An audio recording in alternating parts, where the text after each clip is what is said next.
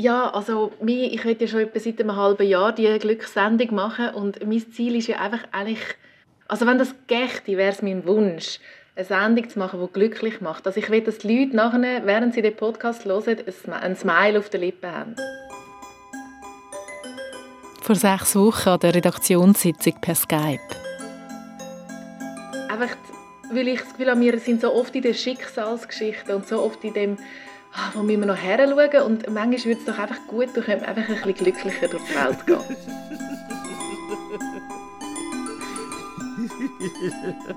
ja, es klingt vielleicht wie ein Witz, aber es ist mein absoluter Ernst. Ich will bei euch sozusagen einen Amélie de Poulain-Moment kreieren, wie ich dem sage. Angelehnt an den französischen Film aus dem 2001, wo in meiner Erinnerung alle strahlend und mit einem guten Gefühl aus dem Kino rausgelaufen sind. Und darum studiere ich an dem Glück um, wie ich das könnte machen, einen Podcast, wo dich, mich, uns glücklich macht. Ich bin Sabine Meier. Aber Achtung, so viel weiß ich schon, mit Zuhören allein ist das nicht gemacht. Für das Experiment Glückspodcast braucht es euren vollen Einsatz.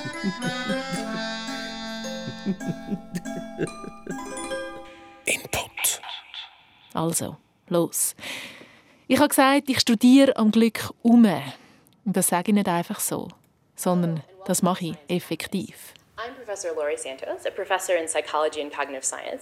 Das ist Psychologieprofessorin Laurie Santos von der renommierten amerikanischen Yale Universität. We thought that it might be so beneficial to Yale students, we wanted to bring it to a bigger group.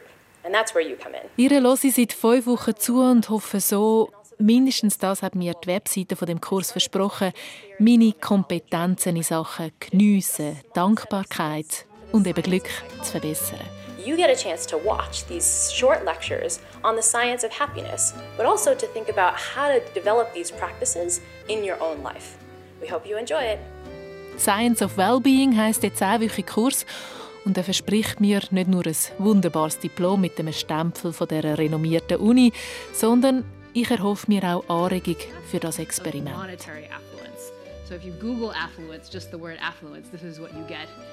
Nach den ersten paar Wochen Online-Kurs happert es diesbezüglich aber noch. Was ich dafür weiß, ich bin mit meinem Interesse am Glück nicht allein. Aktuell sind über drei Millionen Leute weltweit für den Kurs eingeschrieben.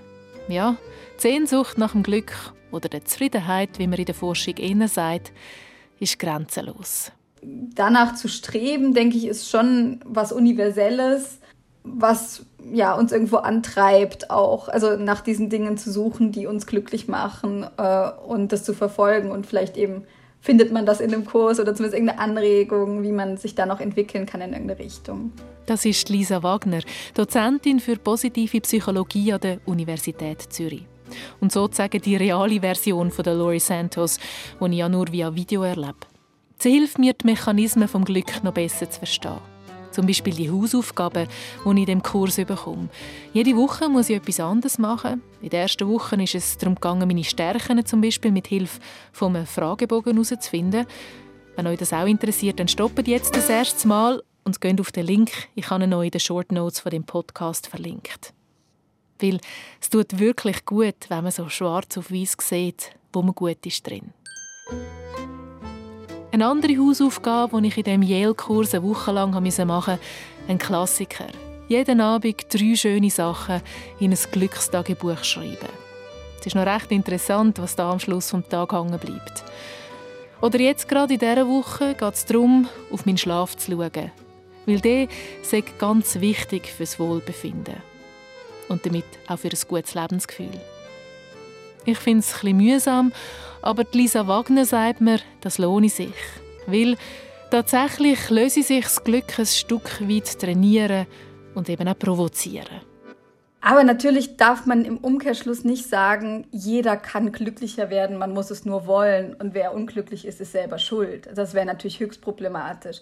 Aber nichtsdestotrotz ähm, scheinen diese, diese Übungen zum Beispiel für viele Leute zu funktionieren und es schadet in der Regel auch nicht, das auszuprobieren, ähm, auch wenn es vielleicht nicht bei jedem gleich gut funktioniert.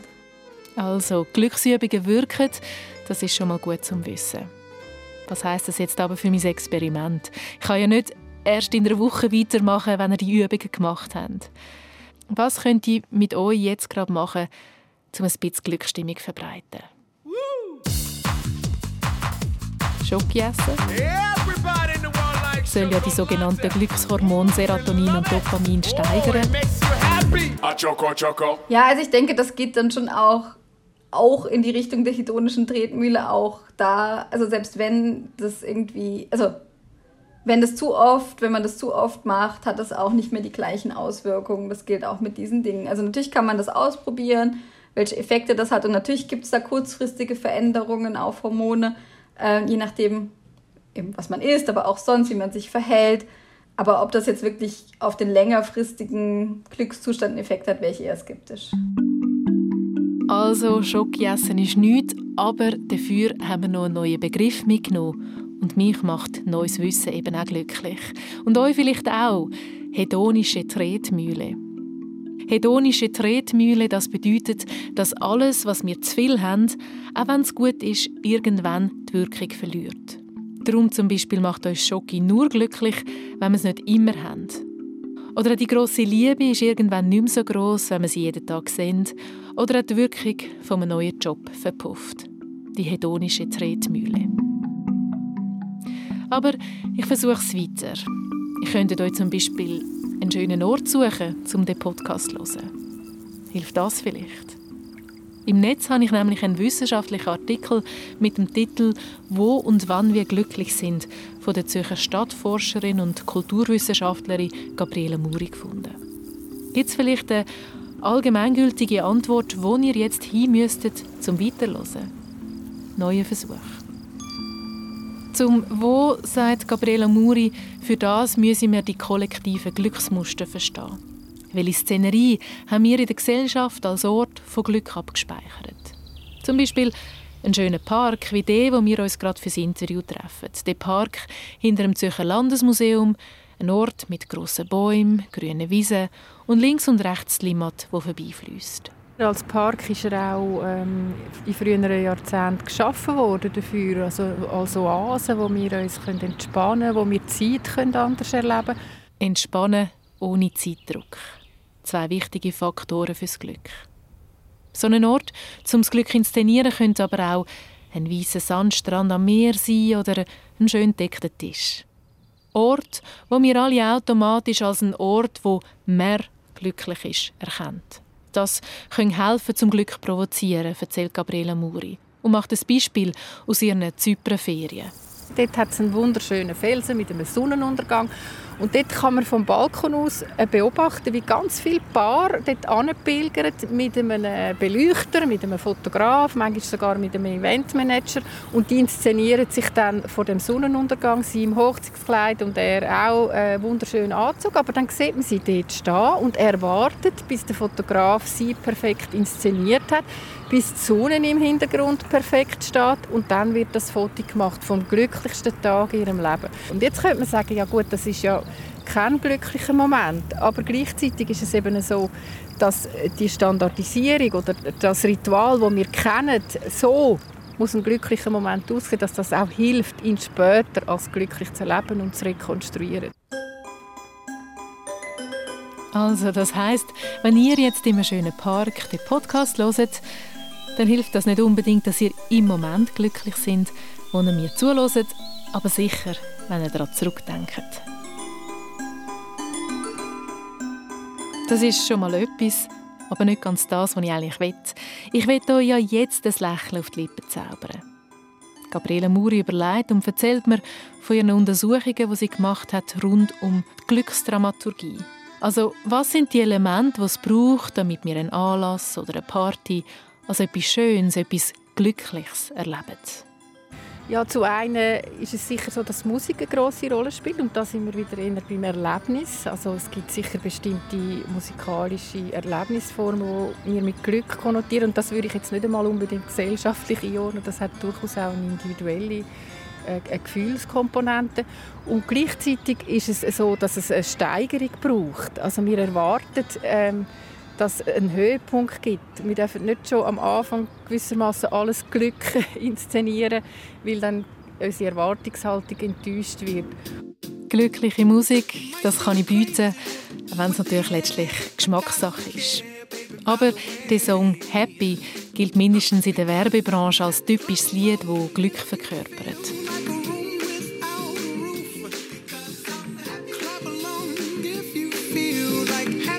Und was die Steigerung angeht, da gibt mir Mühe, ich habe ja noch ein bisschen Zeit.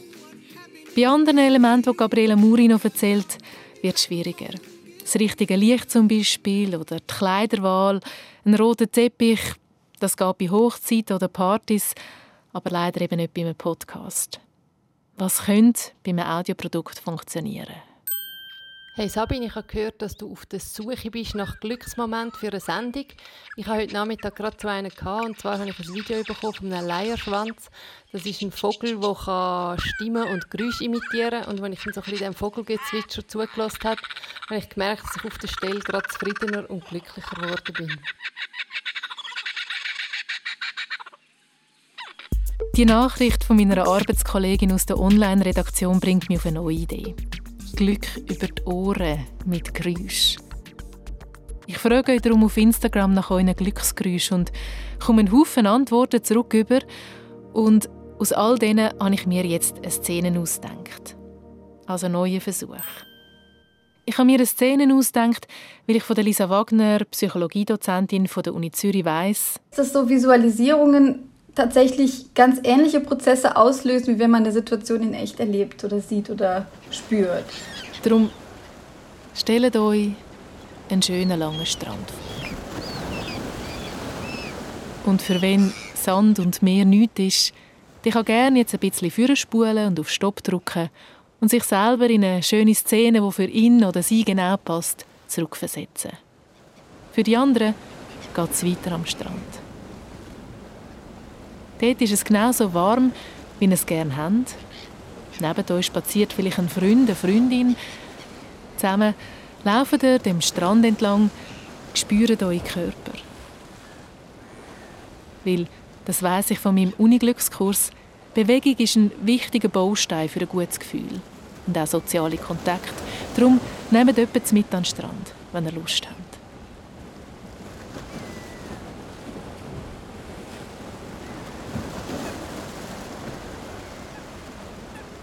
Wir laufen also ein Weile miteinander dort entlang. Später kommen wir heim in eine warme Stube.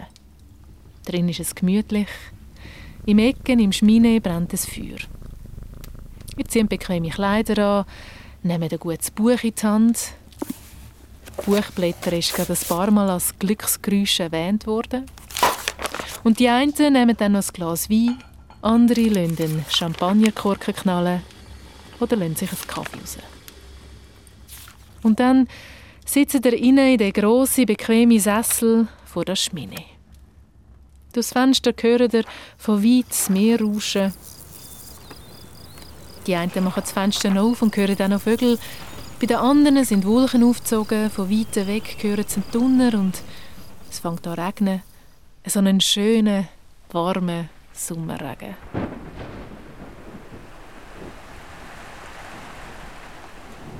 Ihr sind trocken und gemütlich in eurem Sessel, habt alle Zeit der Welt und vielleicht, vielleicht jetzt ein Lächeln auf den Lippen.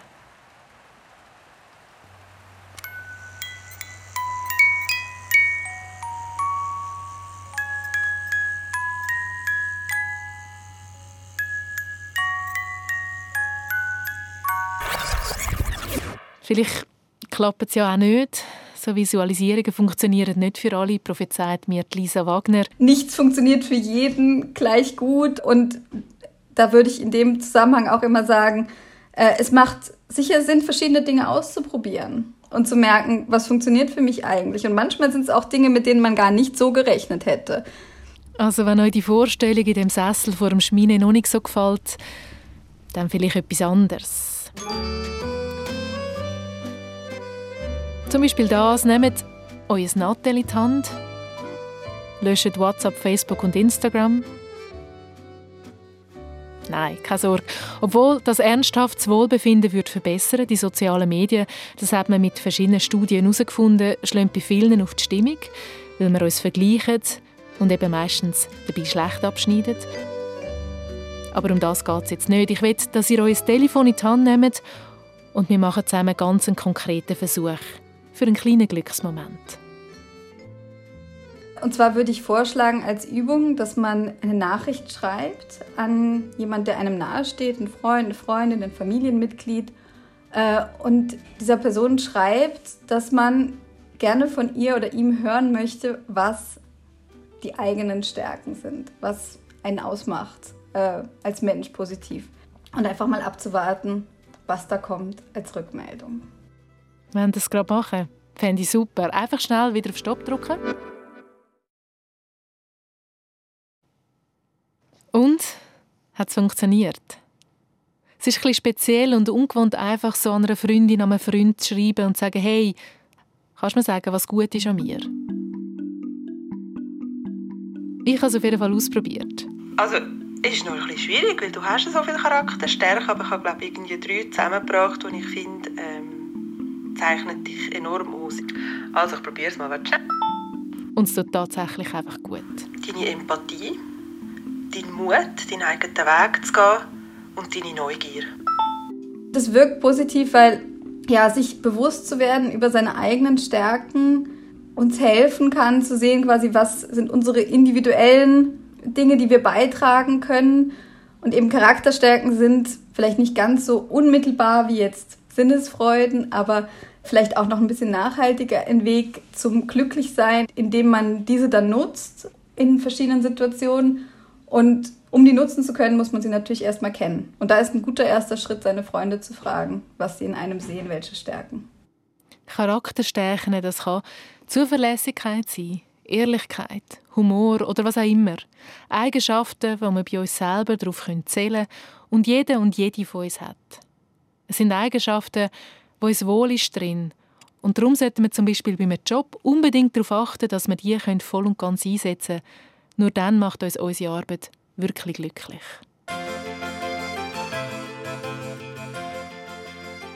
Wer jetzt aber lieber andere nicht mit einbeziehen auf der Suche nach dem Glück oder wer gerade noch einen zweiten Glückskick will, noch einen zweiten Vorschlag für eine Glückssteigerungsübung.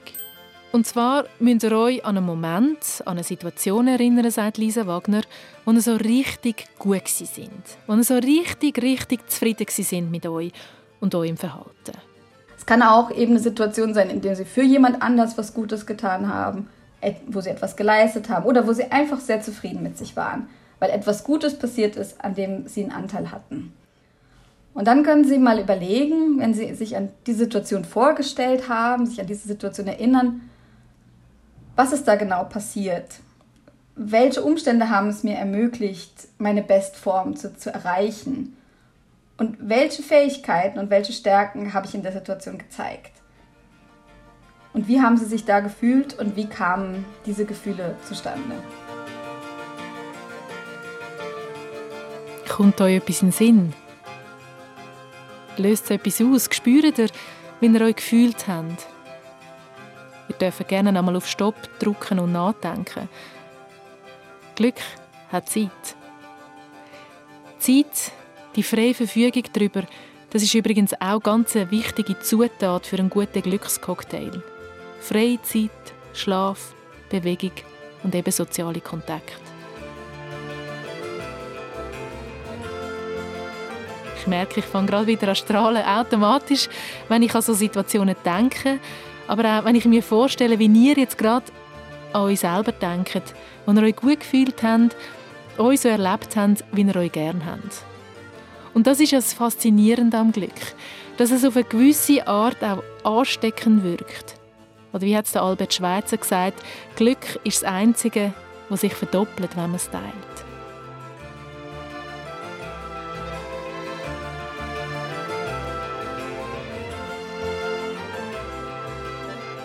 Damit sind wir eigentlich bei meinem letzten Versuch angekommen, euch beim Hören von dem Podcast ein kleines bisschen glücklicher zu machen. Ich würde gerne, auch wenn das momentan nicht so angebracht ist, das Bild, ich würde euch gerne mit dem Glücksvirus infizieren. Ich habe für den Podcast darum ganz viele Leute nach ihren Glücksmomenten gefragt. Moment, wo sie in einem Kind einen Purzelbaum geschlagen hat. Wenn wir von den Glücksmomenten von anderen erfahren, kann das bei uns so ja, warmherzige Freude, kann man sagen, auslösen, wo wir ja, ein bisschen gerührt sind, ist vielleicht das beste Wort äh, aus der Alltagssprache, ähm, weil wir mitfühlen mit der Person und es vielleicht auch so eine Art moralischen Wert sogar hat, dass jemand glücklich ist und das eine wichtige Bedeutung hat für die Person. Also es löst vielleicht etwas andere Gefühle aus, als die, die die Person selbst empfunden hat, aber positive Gefühle sollte es wahrscheinlich schon auslösen, ja. Ja, jetzt kürzlich kann ich einen gehabt. Maria Frenner, SRF 1 Hörer aus Geiss. Ich mache schon jahrelang immer Kreuzworträtsel, in jeder Zeitung und überall. Und dann habe ich vom, von der Tierwelt einen Brief bekommen mit einem Kuvert drin mit 50 Franken. Und das hat mich so glücklich gemacht, weil ich sonst noch nie noch gar nie etwas gewonnen habe. Und äh, das ist, also, nicht wegen dem Geld, gewesen. es war einfach das, was mich gefreut hat.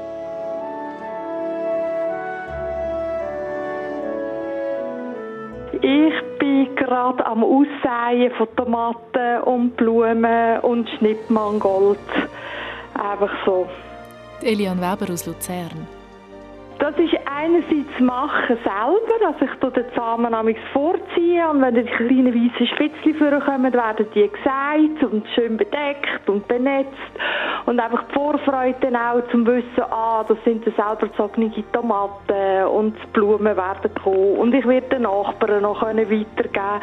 Einfach so ein bisschen schwelgen im Sommer. Im Hier und Jetzt sein, Vorfreude und Teilen. Alles macht das Glück aus. Seiner Leidenschaft nachgehen, sich auf etwas freuen, glücklich sein.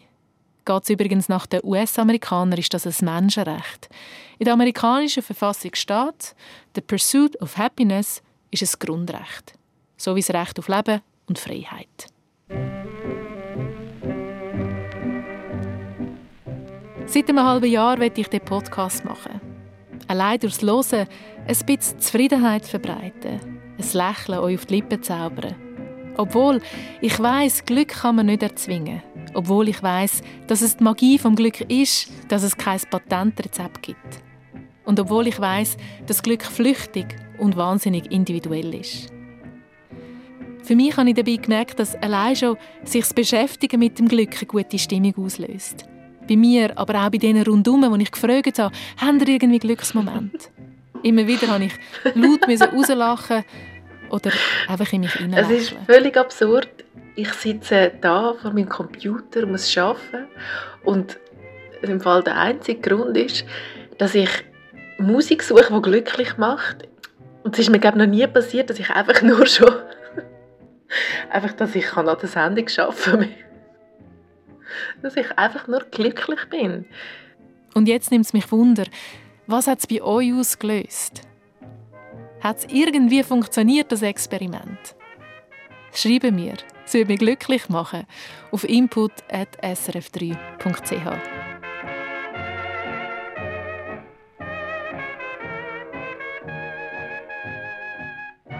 Und jetzt, wie könnte ich den Glückspodcast aufhören? Eine Sendung, die mich glücklich macht, braucht irgendwie einen guten Schluss. Ich will nochmal durch all die Glücksmomente, die mir die Leute geschickt haben, all die Nachrichten auf Instagram mit euren Glücksgeräuschen, alle Hausaufgaben von der Yale-Universität und höre nochmal durch die Interviews mit den Fachleuten. Und bleib an einer Aussage von der Kulturwissenschaftlerin Gabriele Muri hängen. Sie hat viel auch über Zeit und Pause geforscht. Ich glaube, dass wir als Gesellschaft, wenn man jetzt von einer kulturellen Norm reden in der Gegenwart, das Glück viel zu fest überfrachtet mit ganz vielen Möglichkeiten und Elementen und dass vielleicht die Auswahl von etwas ganz Einfachem zu Glück führen Etwas Einfaches, das etwas Gutes auslöst. Mir kommt nur etwas in den Sinn. Danke. Danke euch fürs Zuhören, für eure Zeit und Geduld uns darauf einlassen, auf diesen Versuch. Input. Und jetzt etwas ganz anderes. Ein Anliegen von meiner Input-Kollegin Rina Telli. Wir hatten letzte eine Mail im Postfach, die uns sehr bewegt hat. Uns hat Fabienne geschrieben und einen Anstoß gegeben, um über ein Thema zu berichten. Über Fehlgeburten. Fabienne hat zweimal eine Fehlgeburt gehabt und ihr ist dabei extrem etwas aufgefallen. Sie sagt, eine Fehlgeburt sei immer noch ein mega Tabu. Es ist schlimm, es ist nichts Tolles, aber ich finde, das muss auch dürfen Platz haben, dass man eben auch über nicht so schöne Sachen kann reden kann. Ihre Erfahrung, sobald ein Kind unterwegs ist, gibt es nur noch ein Thema. Welche Woche, welche Windeln, wie stillen und so weiter. Aber über Fehlgeburten rede niemand. Ich würde mir einfach wünschen, dass Fehlgeburt dort in dieser Diskussion einfach genau gleich natürlichen Platz hat, wie wenn man über das Stillen diskutiert oder über sonst etwas. Also, es ist ja etwas Negatives, aber der Stempel ist mehr auch so, ähm, man schwätzt nicht darüber, weil es irgendwie doch eigentlich irgendetwas mit Versagen zu tun hat oder so. Und das finde ich schade, weil das ist es nicht. Es ist eben eigentlich ein natürlicher Prozess. Ich habe Fabian ihre Geschichte aufgenommen für eine Input-Sendung. Und mir würde in diesem Zusammenhang interessieren, ob das eine Erfahrung ist, die auch andere machen. Dass eine Fehlgeburt ein Tabu ist, über das man nicht wirklich redet. Schickt mir doch ein Mail, wenn ihr mögt. Das Ganze tue ich selbstverständlich vertraulich behandeln. Fehlgeburt gleich Tabu? Eure Erfahrungen gerne an input.srf3.ch. Input.